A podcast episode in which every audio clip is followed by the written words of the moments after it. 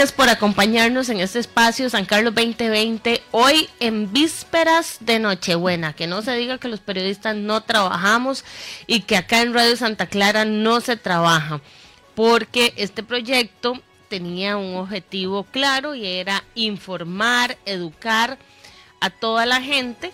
Y bueno, aquí estamos un 23 de diciembre, hoy personalmente después de la tamaleada familiar, pero eh, acá estamos y le agradezco mucho a don Pablo Rodríguez, candidato a regidor por el primer lugar del Partido Progreser, que nos acompaña también un 23 de diciembre. Hola Marce y hola a todas las personas que nos ven y nos escuchan por Radio Santa Clara eh, y por la plataforma de San Carlos Digital también.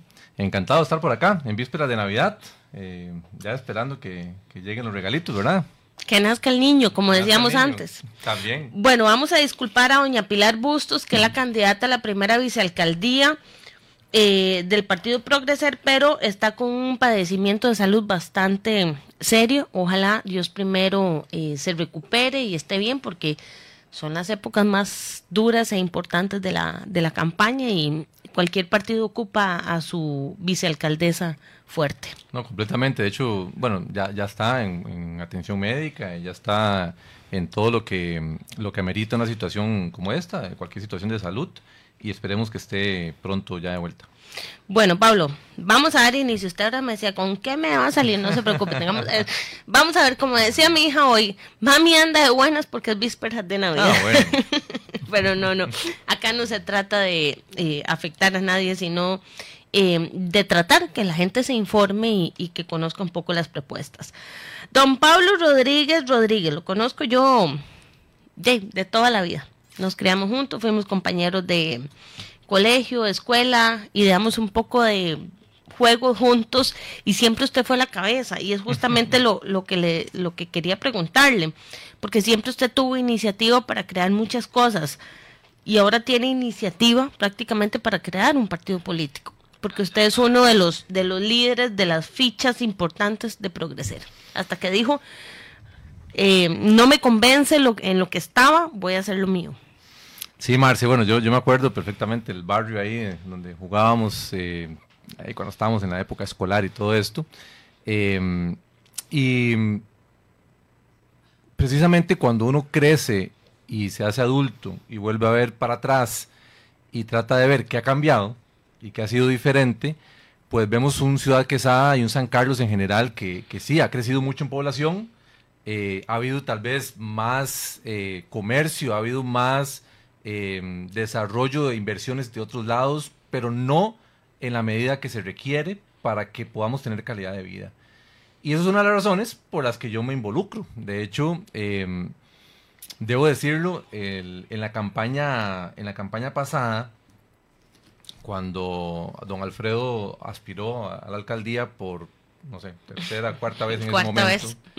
Em, recuerdo que él me llegó a buscar y me dijo que, que por qué no lo acompañaba el regidor, que mi familia liberacionista. Y, y, yo me acuerdo que le dije, vea, mi familia será liberacionista, pero particularmente yo no soy a ciegas de ningún partido.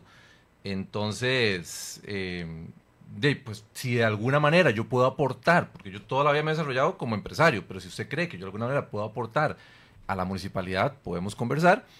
Y fue mucha meditación en ese momento, Marce. Eh, yo, como dije, de desarrollo empresarial en tecnología, en la parte agro, en, otros, en otras áreas, pero política nunca. Pero sí había visto que muchas veces había temas que uno requería que la municipalidad hablara y que no se estaban hablando. Particularmente el tema que me apasiona a mí sobre todos los demás temas, que es el tema de tecnología, ¿verdad? Entonces dije, bueno, aquí hay una, una, bonita oportunidad para tal vez ayudar a, pues dar un poco de lo que a la sociedad le ha dado a uno y que la municipalidad empiece a generar proyectos tecnológicos, desarrollo empresarial y estas cosas. Y le dije que sí. Y me mandé. Como, mi hermano me decía, ¿estás seguro? Mi hermana me decía, ¿estás seguro? Y yo le dije, sí, sí, la verdad es que uno tiene que volver a la sociedad algo. Pues bueno, las vueltas de la vida, eh, eso sí, recuerdo que yo en ese momento le dije a don Alfredo, hay, hay dos condiciones que, que, yo le voy a pedir a usted. Una es que yo pueda desarrollar el plan de, liderar el, el, el plan de gobierno que va a llevar usted. Y lo otro, eh, que si sale algún tema de alguna denuncia penal o algo así, eh, yo renuncio, ¿verdad? Y de fue lo que, lo que sucedió, que sucedió, de hecho sucedió lo primero, nos, me permitió junto con Marco Vives liderar la, el plan de gobierno que está vigente. Y em, después se vino lo de la denuncia penal, de todo este caso que precisamente tuvo un desenlace ahora en las últimas semanas. Y precisamente, pues salió condenado, ¿verdad? Entonces ahí me, me, fui para atrás, de aquí termino, Marce, me fui para atrás, me, me, me, alejé de la política, hasta que llegó Nelson y Alan y me dicen, involucrémonos en esto. Justamente, es que, vamos a ver, a, a, Pablo, yo lo conocí en muchas facetas, menos en política. Lo conozco como una propuesta, un, un, intento de propuesta, porque no fue una propuesta, fue un intento de propuesta de liberación nacional, o don Alfredo, eh, aquí yo no, y se lo he dicho, yo no me atrevo a hablar de liberación nacional porque uno no sabe qué tan fraccionado está ahora. Eh, lo vi en un intento de don Alfredo y vi a un Ronald eh, Rojas, el doctor, en un intento, don Alfredo, por eh, ocupar esos espacios. De pronto no, y cualquiera decía, bueno, una figura como Pablo, que ha sido líder en tecnología, que ha sido líder en emprendimiento, de pronto no, y ya no importa, pasó la campaña, pero de pronto aparecen como una estructura nueva, bueno, un, proyecto nuevo. Claro, em, como te digo, yo, yo me, O sea, su idea de la política era devolver algo a la sociedad independientemente del partido. Siempre ha sido así. Mi, mi, mi, mi visión como ciudadano, o lo que yo siempre he considerado, es que un ciudadano pues recibe de la sociedad pero también tiene que aportar a la sociedad. Y particularmente los empresarios, eh, que siempre dicen que los empresarios no deben meterse en política. Yo creo que no deben meterse a vivir de política, pero sí, pueden, sí podemos involucrarnos en política. Además, yo creo que es un ejercicio ciudadano importantísimo, porque hay una frase que a mí me encanta que es, no hay empresa exitosa en una sociedad fracasada. No, no sirve de nada una empresa exitosa en una sociedad fracasada. ¿Qué hacemos con una empresa, eh, bueno, como Avántica, súper eh, buena, con muchos, generación de mucho empleo, pero ahí si empieza a haber índices de, de, seguridad ciudadana que empiezan a, a afectarnos, con temas de desarrollo social alrededor, con mucha eh, situación que puede perfectamente mejorarse. Entonces fue eh, donde, donde en su momento, y lo mantengo ahora, dije, bueno, uno tiene que involucrarse en esos temas. Lo malo es llegar a vivir de política. Em, y como te digo, estaba un poco desencantado, la verdad.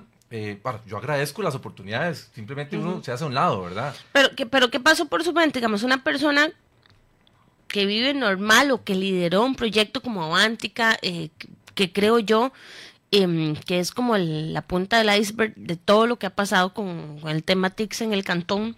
¿Qué pasó cuando em, en, este, en aquel entonces Alfredo Córdoba lo llama y le dice incorpórese? O sea, usted, aparte de decir, pues puña, tengo que pensar, sí o no, pero el trasfondo es, hay un interés em, de un gobierno local detrás de un sector específico que hay que potenciar. Claro, claro. Y yo creo entonces, en este caso, que lo perdió Alfredo. Sí, bueno. Porque, porque se generó por otro lado. Sí, y, y, hay, nunca se me olvida a mí, eh, mis hermanos y mi, familia. La familia siempre es, es muy cercana y le ayuda a uno mucho y, le lo recomiendan a uno, bueno, métase, pero hágalo bien hecho. Y eso fue, digamos, como lo que pasó. Me retiré y ahora creo que lo estamos haciendo bien hecho. Porque verás qué bonito, Marce, cuando uno hace un proyecto cantonal, que fue una de las cosas que yo empecé a notar también. Cuando hay un, partido que empieza a tener directrices a nivel nacional, dígase Liberación, dígase la Unidad, dígase el PAC, dígase cualquier partido de escala nacional, empieza a tener como una necesidad muchas veces de las personas que se involucran, sí, de ayudar, porque quieren ayudar a la sociedad, pero de hacer una carrera política que los hagan empezar a subir peldaños para ser ministros, para ser diputados, para ser... Y se pierde un poquito la esencia del desarrollo local auténtico. Yo he estado involucrado con la Agencia de Desarrollo Económico Local, con, con, con Zona Económica en su momento y ahora Agencia de Desarrollo, desde el principio. Y me gustó mucho el concepto de desarrollo económico local. Pero cuando en la estructura política usted tiene una línea del puente de la vieja para allá, empieza a recibir ciertos lineamientos, ve, pues viene un montón de plata, financiamiento también de campaña, pero eso no es gratis. Ese financiamiento, ese montón de millones que vienen para las campañas de los partidos nacionales, hay que devolverlo de alguna manera. ¿Cuándo lo devuelven? Cuando viene la campaña a nivel nacional. Y es algo que yo he criticado muchísimo el sistema. Se está en una campaña política constantemente.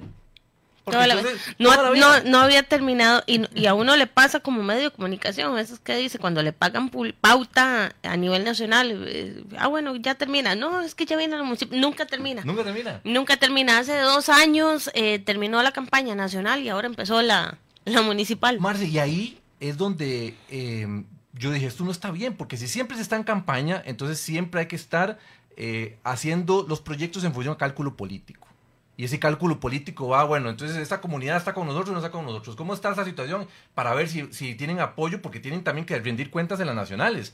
Y recuerdo siempre, eh, cuando, cuando se escuchan estos temas, bueno, ¿y quién ganó San Carlos? Ah, el PAC, Liberación o la Unidad. Bueno, entonces le, le, pasa la factura con el gobierno. Y entonces, si no están municipales, están nacionales. Cuando Alan, em, Marco Vives y Nelson me, me hablan de este proyecto de Progreser, lo primero que conversamos para tratar de... Vamos, vamos a hacer la aclaración. Viene Nelson de Nueva Generación, viene Alan de la Unidad, viene Marco Vives de ser también de desistir de asesor de Alfredo Córdoba, siendo uno de los asesores que uno conoce eh, de Liberación Nacional, específicamente don, don Oscar Arias, y lo involucran usted. ¿Cómo, cómo sea? Porque uno ya, se me hizo un arroz con mango ahí, ¿verdad? O sea, hablamos, de, hablamos de tres partidos. Claro. En una, Para, para, ordenarlo, en el caso mío yo me desentendí desde que renuncié antes de las elecciones, que fue como en, creo que en noviembre antes de las elecciones, me desentendí por completo. Ellos siguieron sus campañas en sus diferentes partidos, como bien dices, en la unidad, en, Nueva Generación. Y Marco Vives empieza a asesorar a, a Nelson Ugalde. Entonces ahí es donde empiezan a hacer un vínculo eh, don, Marco Vives deja a don Alfredo y se va con don Nelson Ugalde. Exactamente. Y entonces ellos siguen su carrera, queda electo Alan Solís, queda electo Marco eh, Nelson Ugalde y empiezan su carrera o, su, gestión como regidores, ¿verdad? Lo que le entiendo es que don Marco Vives no asesora partidos, asesora personas.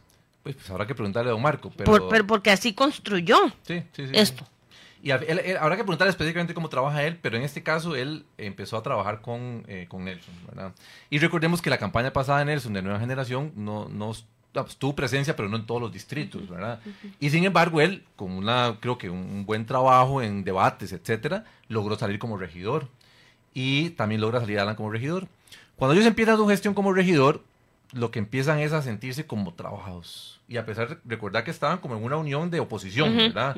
y, entonces tenían el, consejo, em, pero aún así, teniendo mayoría en el consejo, dijeron, no, aquí si queremos un cambio real en este cantón, para que tengamos una visión diferente, así me lo comunicaron en esos momentos, necesitamos ganar la alcaldía. Y la manera de ganar la alcaldía es haciendo una eh, iniciativa propia cantonal. Y recuerdo cuando, y aquí sí creo que ya se aclara un poco cuando, cuando, cuando coincidimos, ellos después de estar ya como regidores me llaman. Hace rato empezamos con esto, Marce. De hecho, tenemos ya como tres años, como un año después de ellos haber empezado como regidores.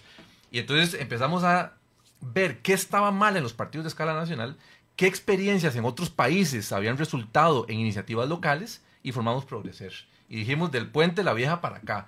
Porque entonces se tiene la campaña de alcaldía que hay que tenerla pero cuando venga la nacional, nosotros como partido cantonal podemos enfocarnos en la agenda de desarrollo local. No tenemos que estar dando cuentas a ningún partido nacional de que tenemos que trabajar por ellos. Más bien, tomamos una posición de negociar en beneficio del cantón. Pero ahí sí, y, lo he visto en varias publicaciones, o, a nivel de partidos hay, hay quienes les critican Em, que en el caso de Don Nelson, en el caso de Don Alan, ya llegaron a, la municipalidad con otra bandera, luego se desligan de la bandera y luego forman otra bandera. Eh, eh, ese sentido de, seguridad, de, sentimiento propio. es que eso depende. O, sea, pues, puña, yo, yo voto por usted y después usted me dice, no, yo me voy de progreser y va paso a liberación. Eso, eso, depende de la óptica de la que se mire, porque precisamente uno de los principios fundamentales de progreser es que todos somos sancarleños.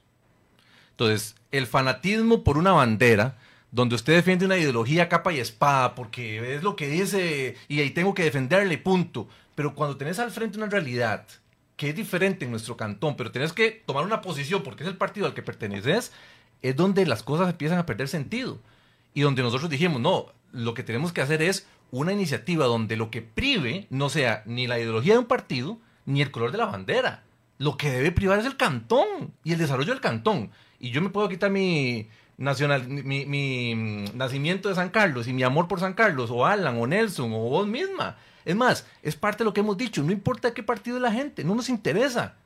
Si son en San Carleños, si viven acá en San Carlos, si le interesa San Carlos, ese es el único requisito que se necesita para estar en Progresar. ¿Cuál es la fortaleza entonces? Bueno, usted me dice el ser sancarleños, pero ¿cuál es la fortaleza de un partido?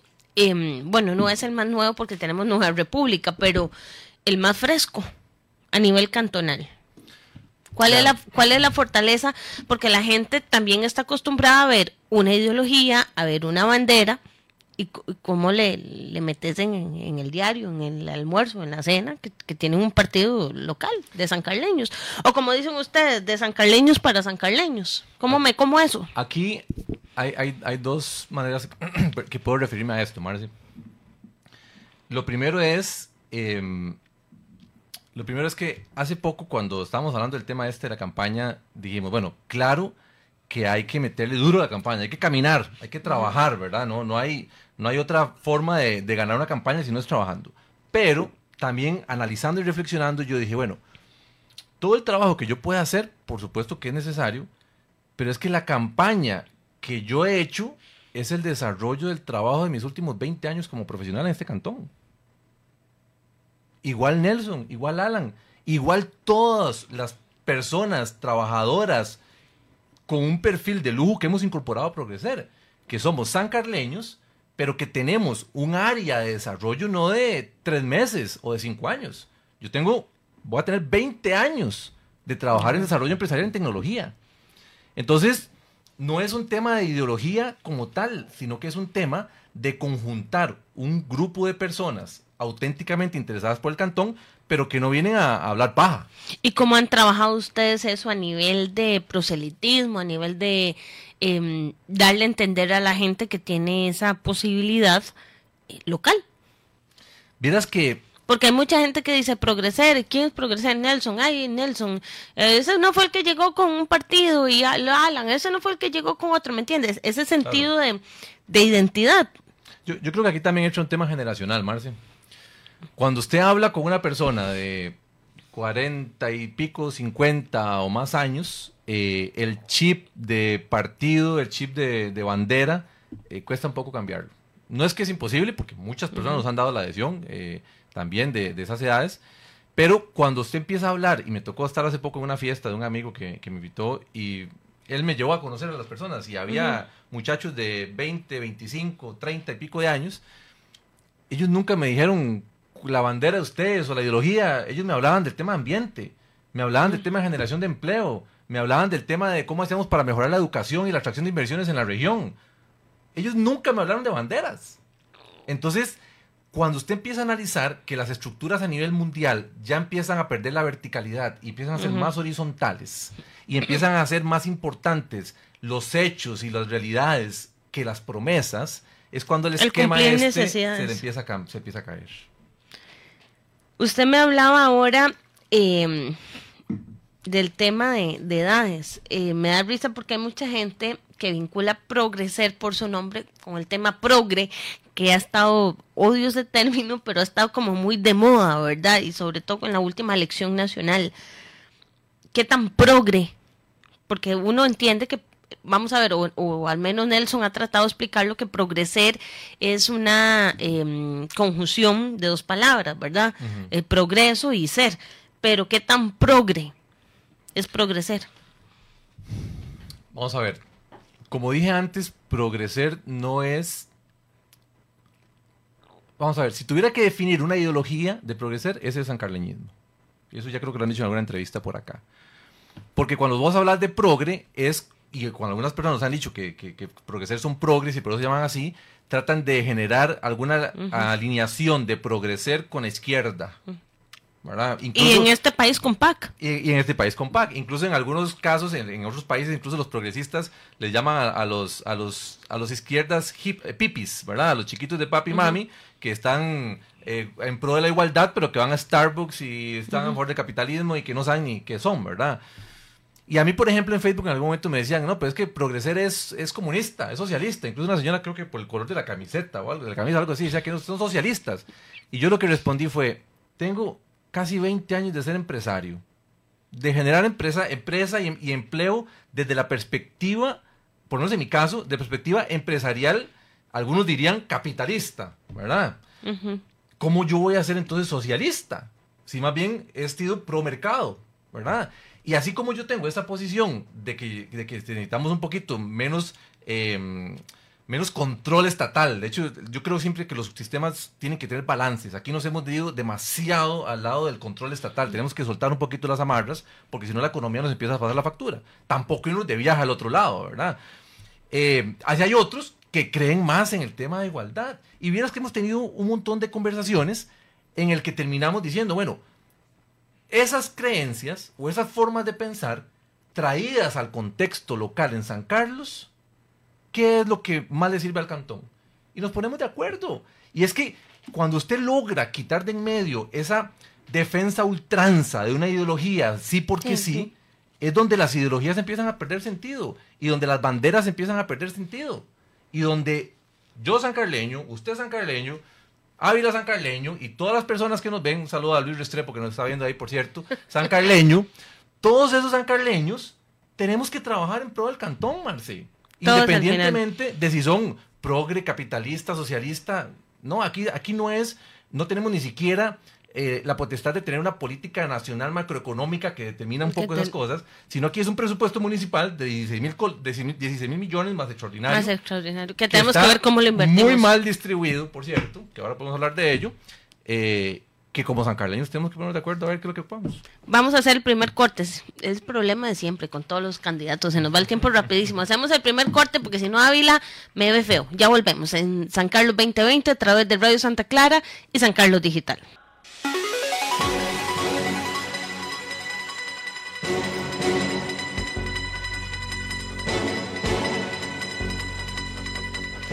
Muchas gracias por continuar esta víspera de Nochebuena, 23 de diciembre.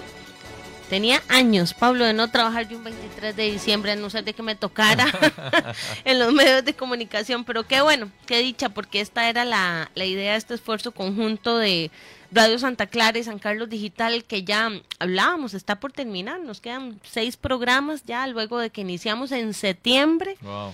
Eh, de este año y ya estamos para terminar el 27 de enero, pero fue un esfuerzo, o es un esfuerzo bastante importante que quisimos hacer ambos medios de comunicación que termina con el debate de la decisión el próximo 15 de enero. No, Marci, de, verdad de felicitarlos, eh, porque precisamente eso es uno de los, de los aspectos que caracteriza a San Carlos, la cantidad de medios locales que tenemos y medios de calidad. Yo, yo creo que eh, ninguna otra región. No, tengo temor a equivocarme de decir que ninguna otra región del país, fuera el Valle Central, tiene tantos medios y tanta calidad y, ver que se, que se unen, que hacen trabajos eh, como este de San Carlos 2020, eh, más en, en vísperas de también una campaña política que dice las trae y se juega mucho para los sancarleños, me parece que es digno de, reconocer. Pues sí, porque la idea no es dividir o, criterios o separarnos, sino más bien crear alianzas que permitan informar a la gente. San Carlos es uno de los cantones con mayor caudal electoral em, y es uno de los cantones que para esta elección tiene una particularidad que es em, un candidato alcalde que suma 17, 20 años en la, en la alcaldía y que hay 10 candidatos más, 10 propuestas más, entonces este esfuerzo yo personalmente se lo agradezco a Radio Santa Clara y a don Gerardo Mora que nos, nos diera la oportunidad y como le digo, también cerramos con un debate sin precedentes, dos medios de comunicación unidos el próximo 15 de enero. Buenísimo, de felicitarlos. Mara, tengo una duda ahí. Don Alfredo tiene esa cantidad de años de alcalde, pero fue ejecutivo municipal antes. Por eso, insisto, digo que son 17 años a 20 años porque fue el primer ejecutivo municipal.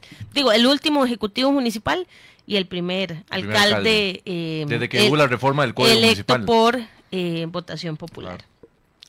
Pablo, ¿cómo, ¿cómo construyeron Progreser?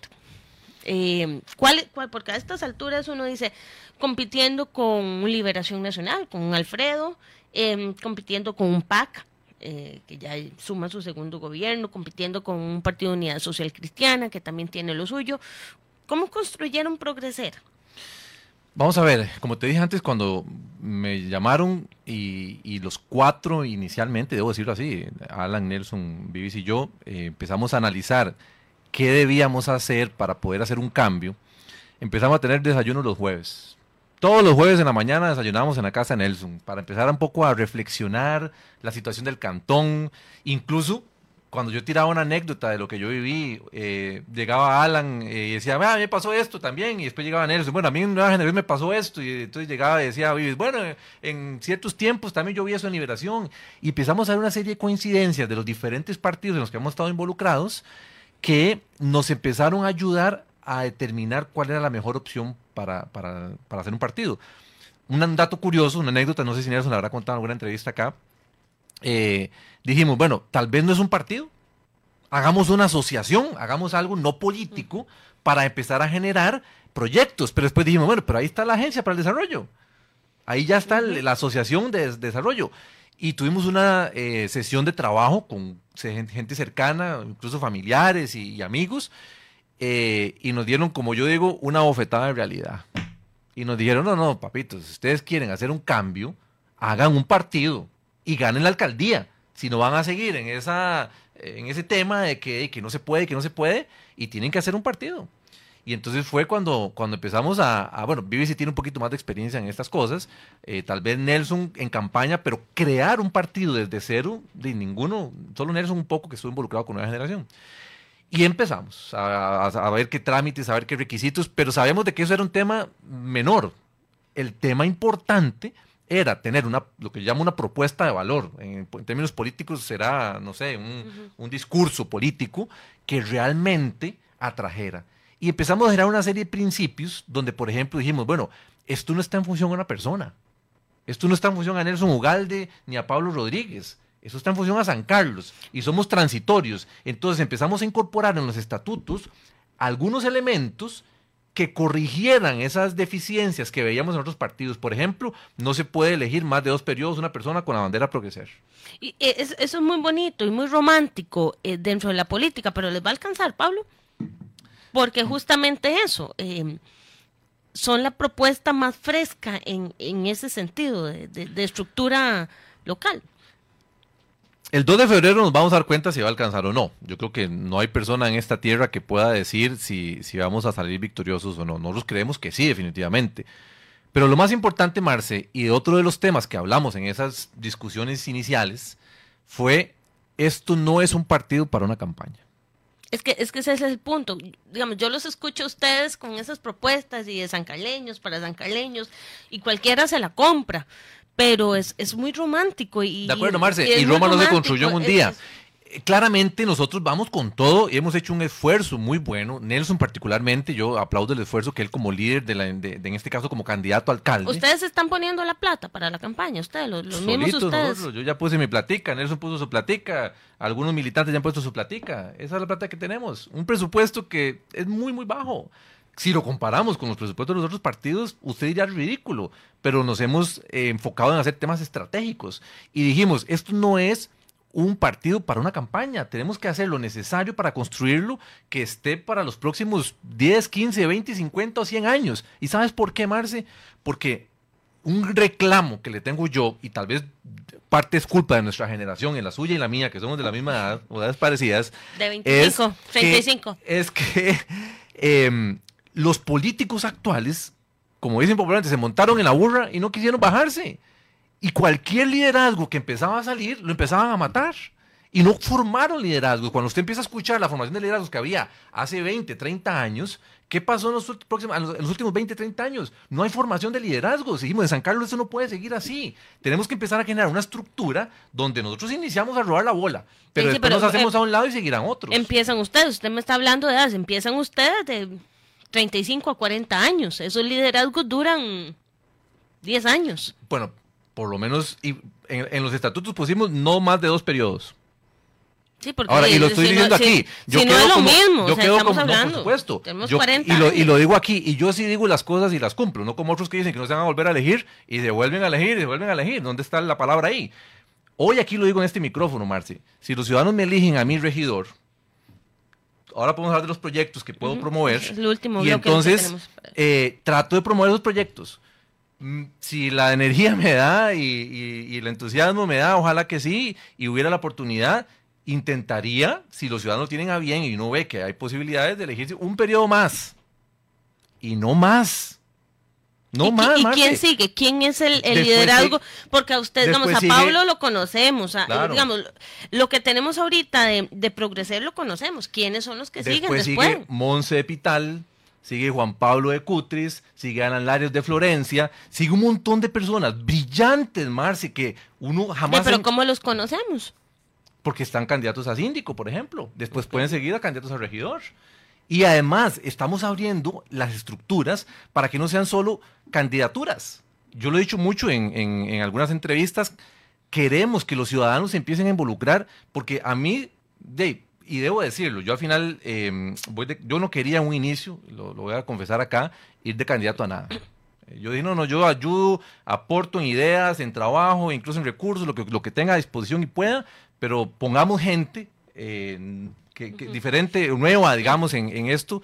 Y al final se dio, al final se dio que yo tuviera que ir de candidato en primer lugar de regidor eh, y lo hago con mucho gusto porque yo creo en esta iniciativa, porque también, como dicen, donde hay que poner la lengua, hay que poner el huevo también, uno va a poner a, embarcar a un montón de gente y uno se hace para un lado, ¿verdad? Voy y yo, voy yo de, candidato.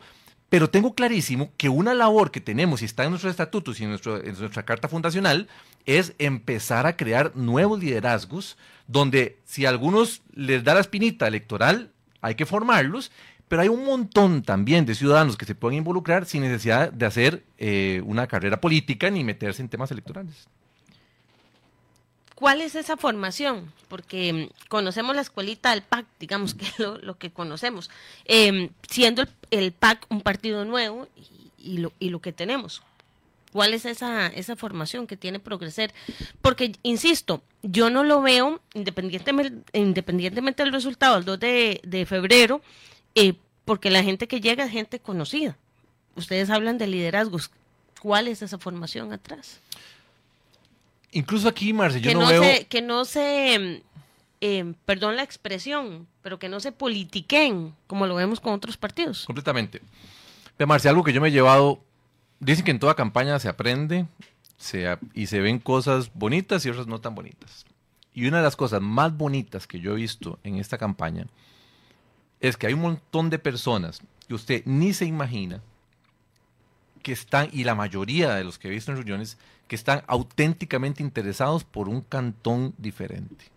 Desde temas de sector salud, educación, desarrollo, tecnología, personas que trabajan. usted es comunicadora, y uno diría, bueno, Marce, desde su perspectiva profesional, se mete en el tema este de política. Pero así como yo sé que usted, por ejemplo, está interesada en que este cantón salga adelante, de hecho, la campaña pasada estuviste ahí involucrada, y lo aplaudo, porque cuesta también que las mujeres profesionales se quieran involucrar y que dicha que lo hiciste, uno se encuentra un montón de personas que dicen, vea, yo no quiero aspirar a nada, pero yo quiero que me involucren en un proyecto. Y yo saco mi tiempo sin que me paguen y me involucro en esto.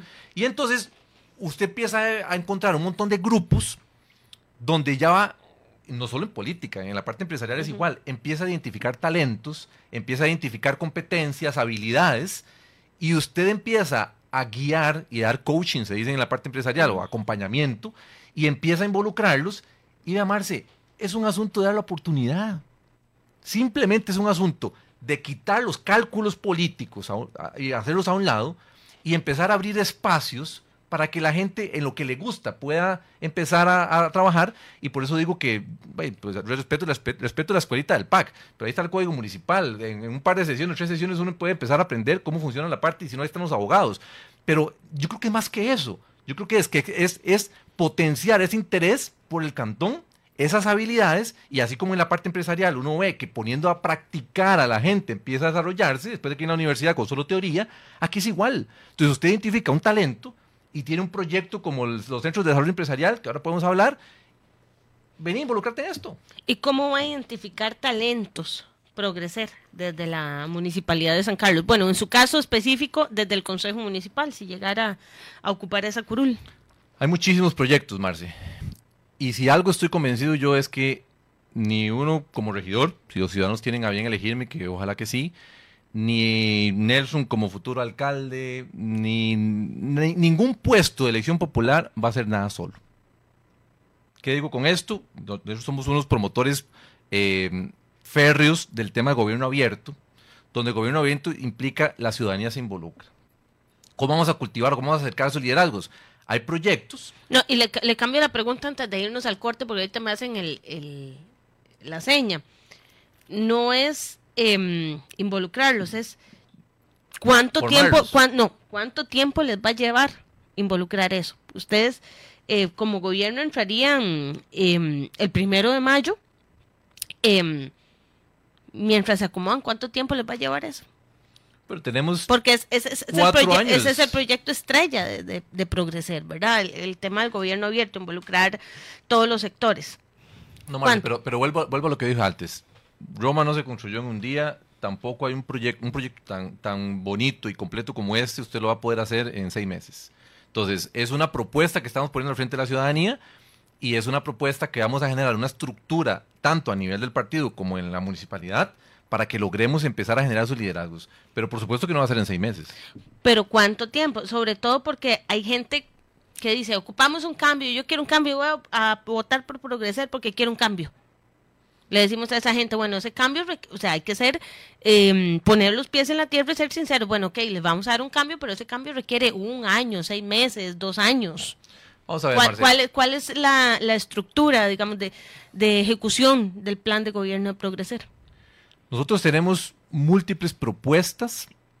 De hecho, si usted ve, por ejemplo, la parte de armonía, hay más de 50 propuestas velo de desarrollo, velo de gobierno abierto, hay muchas, muchas propuestas.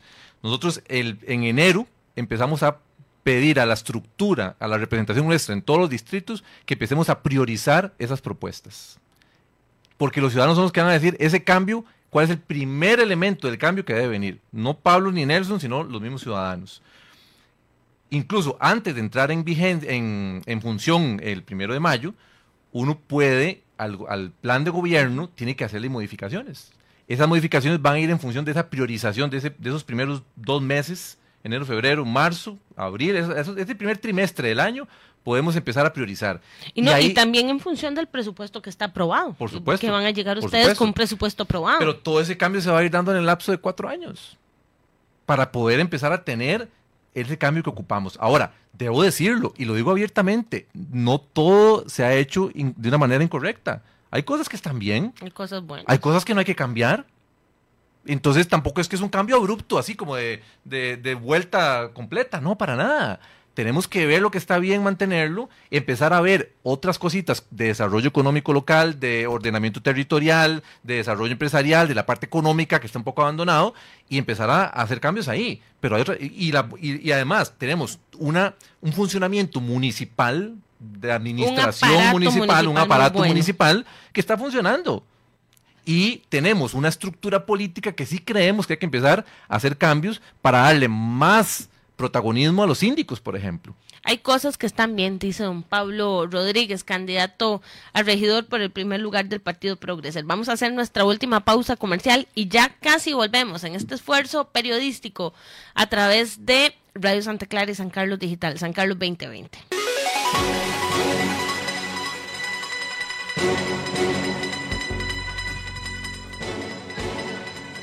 2020, esta víspera de Navidad. Qué bonito trabajar una víspera de Navidad en este esfuerzo y conjunto de dos medios de comunicación, Radio Santa Clara y San Carlos Digital. Don Pablo Rodríguez es el invitado de hoy, candidato por el primer lugar del Partido Cantonal Progreser al Consejo Municipal. Usted decía antes, Pablo, hay cosas que no se han hecho mal.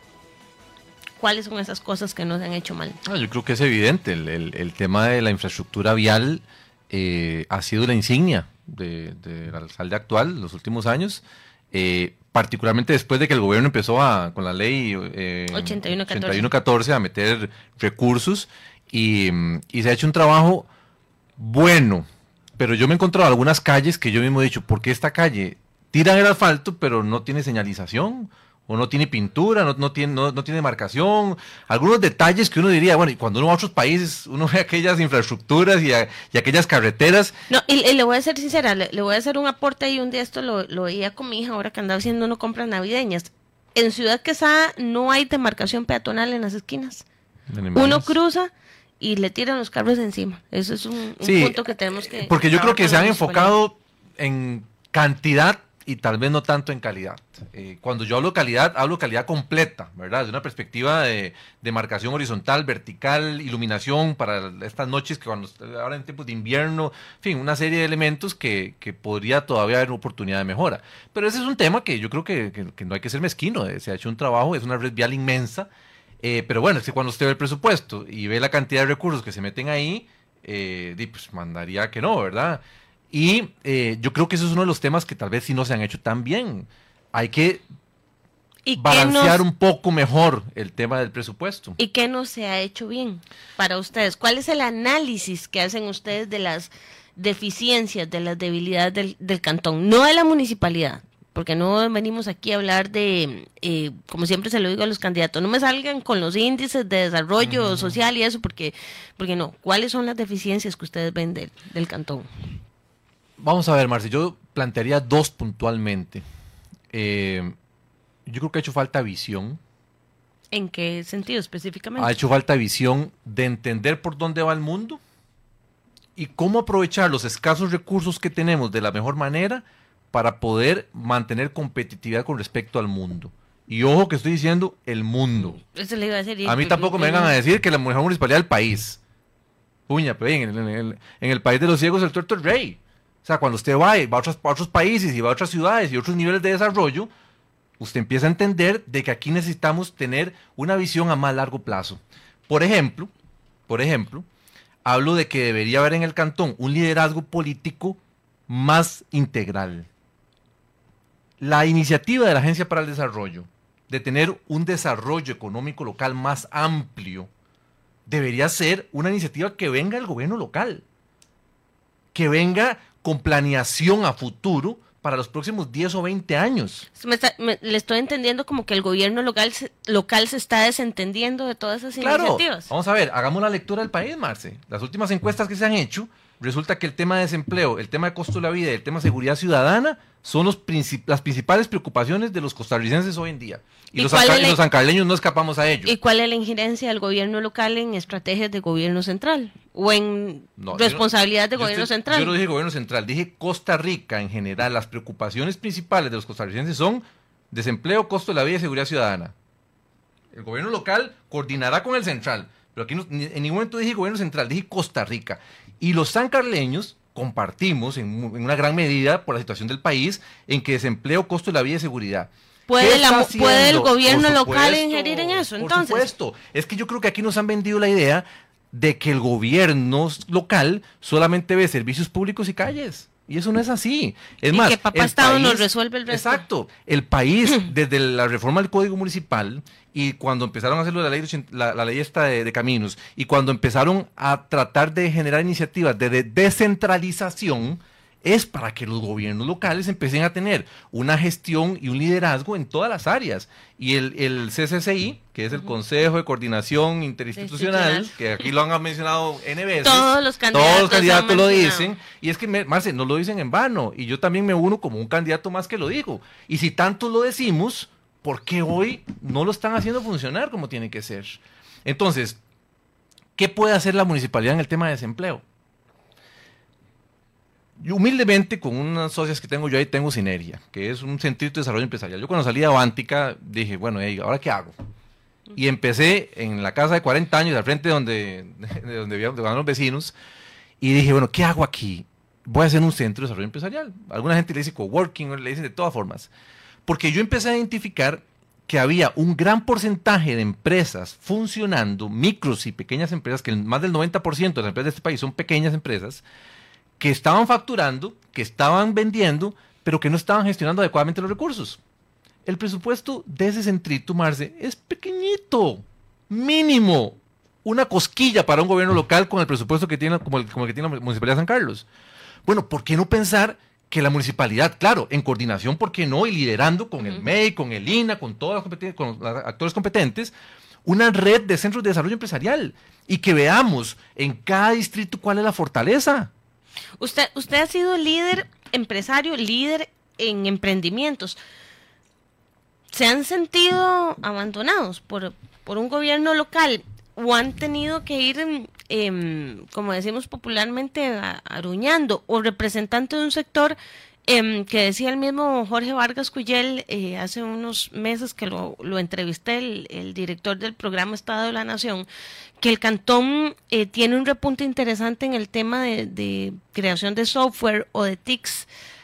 Se está desperdiciando eso y, y, se lo pregunto no como candidato, sino como representante de, de este sector. Vea, Marcel, se lo voy a decir. ahí, ahí está el futuro. Vea. Hablar es facilísimo. Y pueden decir, no, la municipalidad está en pro del, de los empresarios y la municipalidad está en pro del comercio y la municipalidad está... En... Usted el, el presupuesto municipal, el 2% del presupuesto municipal está destinado a desarrollo económico local. 2%. La municipalidad toma en serio el tema del desarrollo económico local. ¿Y entonces cuál es la propuesta de ustedes para aumentar ese 2%? Hay que replantearlo. Por supuesto ¿A cuánto lo van a aumentar? No, ¿Y cómo? no puedo decirle un número. El tema es que, y, tampoco uno debe no puede ser tan irresponsable decir, bueno, voy a aumentarlo a tanto. Hay que hacer un cambio adecuado que no genere choque en, lo que se está haciendo hoy. Porque si yo llego a decirle, no, hay que hacer el 50% para el económico local, no, y lo que se estaba haciendo antes hay que empezar a revisarlo, hay que empezar a priorizar, hay que, pero no podemos, además, no todo tiene que hacerse con presupuesto municipal. Si el gobierno local lidera el tema de organismos internacionales como tiene que ser. Hace una, no una marca cantón así como para poner a los carros de la MUNI, que qué bonito se ven y perfecto que lo hicieran. No, no. Hay que hacer una campaña real de que en, San Carlos hay talento y hay recursos para que las empresas vengan a invertir aquí. O sea, hay un montón de iniciativas que tienen que hacerse agresivamente, pero ¿por qué no se hacen? Porque se ocupa visión, porque se ocupa creer auténticamente en eso. Esas iniciativas ya las tiene la Agencia para el Desarrollo y las está trabajando la Agencia para el Desarrollo. ¿Y cuánto le ayuda la municipalidad a la Agencia para el Desarrollo? Por eso, pero entonces usted dice que, la, municipalidad tiene que hacerlo, ya las iniciativas están, las tiene la Agencia para el Desarrollo. No, Marce, porque la Agencia para el Desarrollo hace una gestión más a nivel de gobierno central. Hace una, palanca política, trata de coordinar, gestionar y se han hecho proyectos muy interesantes. Pero tiene muchas iniciativas. Claro, pero entonces, ¿cuál es el apoyo que el gobierno local está dando a eso? Por eso, entonces, no, no, no, o sea, no son ideas del gobierno local, son ideas que ya tiene la agencia. ¿Cuál es la, la diferencia? ¿Cuál es la propuesta? ¿Generarla a la municipalidad? Vamos a ver, Marci. Si hablamos a nivel de proyectos, no lo estamos hablando de una red de centros de desarrollo empresarial, que eso nunca se lo he escuchado a la agencia, por ejemplo. Donde empecemos a ver las fortalezas de cada distrito y el talento está democráticamente distribuido. ¿Cómo empezamos a identificar el talento de cada uno de los distritos y les empezamos a ayudar a gestionar mejor sus empresas? Eso no requiere grandes recursos. Lo otro es esa, esa estrategia de atracción de inversiones. La agencia se ha enfocado, y lo digo con, conocimiento de causa porque he estado muy involucrado con ellos, de empezar a generar las condiciones a nivel de infraestructura para que entonces las empresas vean a San Carlos como un destino atractivo para invertir acá. Pero la gestión de traer las empresas, y, lo, y sé que la agencia ha hecho esfuerzos porque la máxima autoridad del cantón es el alcalde. Y cuando vos ves que el alcalde va a una empresa a leer el periódico, estás dándole una mala señal a los inversionistas. Vos ocupás un representante del cantón. ¿Y dónde pasó eso? Porque sí, yo... Bueno, por ahí puedes investigarlo. El asunto es... Bueno, no, es que el, que está diciéndolo es usted. El asunto es que, necesitamos... eso lo pongo como un ejemplo de que necesitamos realmente creer en la atracción de inversiones. Ahora, el otro tema que hemos hablado nosotros es que debe haber un equipo cantonal de triple hélice. Muy rápido te cuento esa propuesta. La triple hélice es una iniciativa que han utilizado en el Silicon Valley, en Singapur, en, otros países, donde el gobierno, las instituciones académicas y el sector productivo se ponen de acuerdo. Es más, en el gobierno, en el plan de gobierno actual, eso está propuesto ahí. Como te dije, estamos involucrados en ese tema.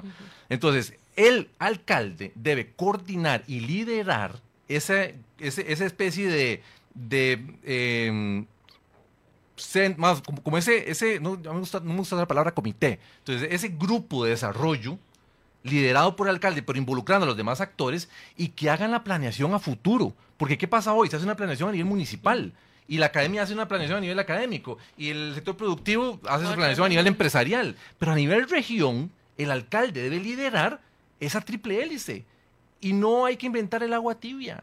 Los resultados se han dado en otros lados. Debería haber reuniones constantes con ese grupo para poder canalizar recursos, para poder, y vea, yo le puedo dar aquí usted un montón de proyectos, pero no necesariamente son los proyectos que se le ocupan a Pablo, son los proyectos que tengan la viabilidad política de los diferentes actores involucrados en el cantón para que se puedan desarrollar. Bueno, ya antes de cerrar, eh, se nos fue el tiempo eh, en, ausencia de Pilar, em, porque ha sido una pregunta que le he hecho a todas las candidatas a vicealcaldesas y tal vez usted me pueda ayudar en eso. Em, generalmente el puesto de la vicealcaldesa se limita a lo social, a las mamás, a los hijos, a, todo este tema em, social que involucra a las mujeres, pero sí me gustaría saber, en caso de llegar a progresar, cuál va a ser el papá, el papel de, Pilar, sobre todo por su formación eh, profesional. Y esta es la pregunta que se le ha hecho a, todas las, las candidatas que han, que han pasado por acá va a ir más allá. Podemos ver a Pilar en, otras cosas más allá de, la oficina de enlace comunal o la oficina de la mujer o la comisión local de emergencias. Marce, yo creo que cuando usted le asigna responsabilidades a, una persona, deben ir alineadas con sus conocimientos, con sus capacidades. Y Pilar eh, tiene mucha experiencia en el tema de mercado internacional, por ejemplo. Eso que estamos hablando en estos momentos, que tiene una incidencia directa en el tema de desarrollo económico local, pero proyectándonos al mundo, eh, me parece que sería uno de los roles que, que, Pilar perfectamente podría, podría liderar. Em, y entonces, dicho esto, mm, pues habrá que ver si ella quiere liderar temas sociales, está en su derecho también, pero me parece que indiscutiblemente tiene la capacidad eh, para poder liderar temas económicos eh, y tener un rol protagónico en el gobierno local. ¿Se ven ustedes como oposición o se ven como oficialismo ya? Ah, ¿Qué? Mes y medio de las elecciones. ¿Cuáles son las cuentas que sacan?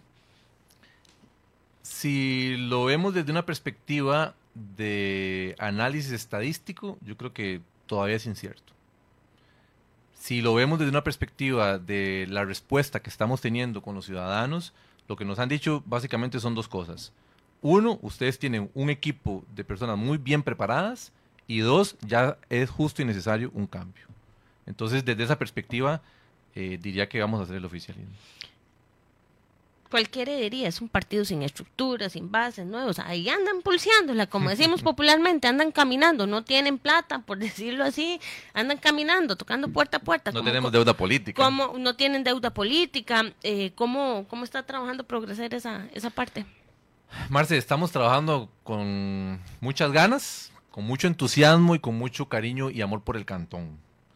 Y en cuanto a la parte económica, pues hay donaciones de nosotros mismos. Eh, tenemos una estructura de 140 personas, eh, más los fiscales de mesa, más debemos pasar ya pasar las 200 personas fácil. Y las donaciones se han venido dando. Es un presupuesto muy, muy pequeño, muy pequeño, la verdad pero creo que hemos tratado de hacer buenos administradores y ser muy eficientes a la hora de, administrar esos recursos. Me quedo viendo el tamal. Pues nos lo comemos mañana, que es 24, entonces. Muchas gracias a don Pablo. Tal vez, Marce, nada más, perdón, disculparme que a veces yo me emociono y, tal vez si, si me, veo un poco exaltado es como esa pasión que a veces uno le da por, por hablar los temas, pero, pero no, todo bien desde una perspectiva más bien de, de querer que las cosas sean diferentes. No, eh, gracias a usted, de verdad. Eh, por acompañarnos este 23 de diciembre. A usted de una vez, feliz Navidad, a doña Lorena, su esposa, al Junior. Pablo. A Paulito Junior y por supuesto a toda la, la familia. ustedes también muchísimas gracias por acompañarnos. El próximo lunes, sí, todavía trabajamos. 30 de diciembre, seguimos acá en Ávila, no le damos vacaciones, seguimos trabajando. Próximo lunes tenemos a don Carlos Corella, candidato alcalde del partido republicano social cristiano que va a estar acá, según nos confirmó hoy mismo. Así es que le esperamos de antemano. Eh, me tomo el atrevimiento a través de eh, Radio Santa Clara y a nombre de todos los compañeros de esta emisora y a nombre de San Carlos Digital desearles una muy feliz Nochebuena y una muy feliz Navidad. Bendiciones.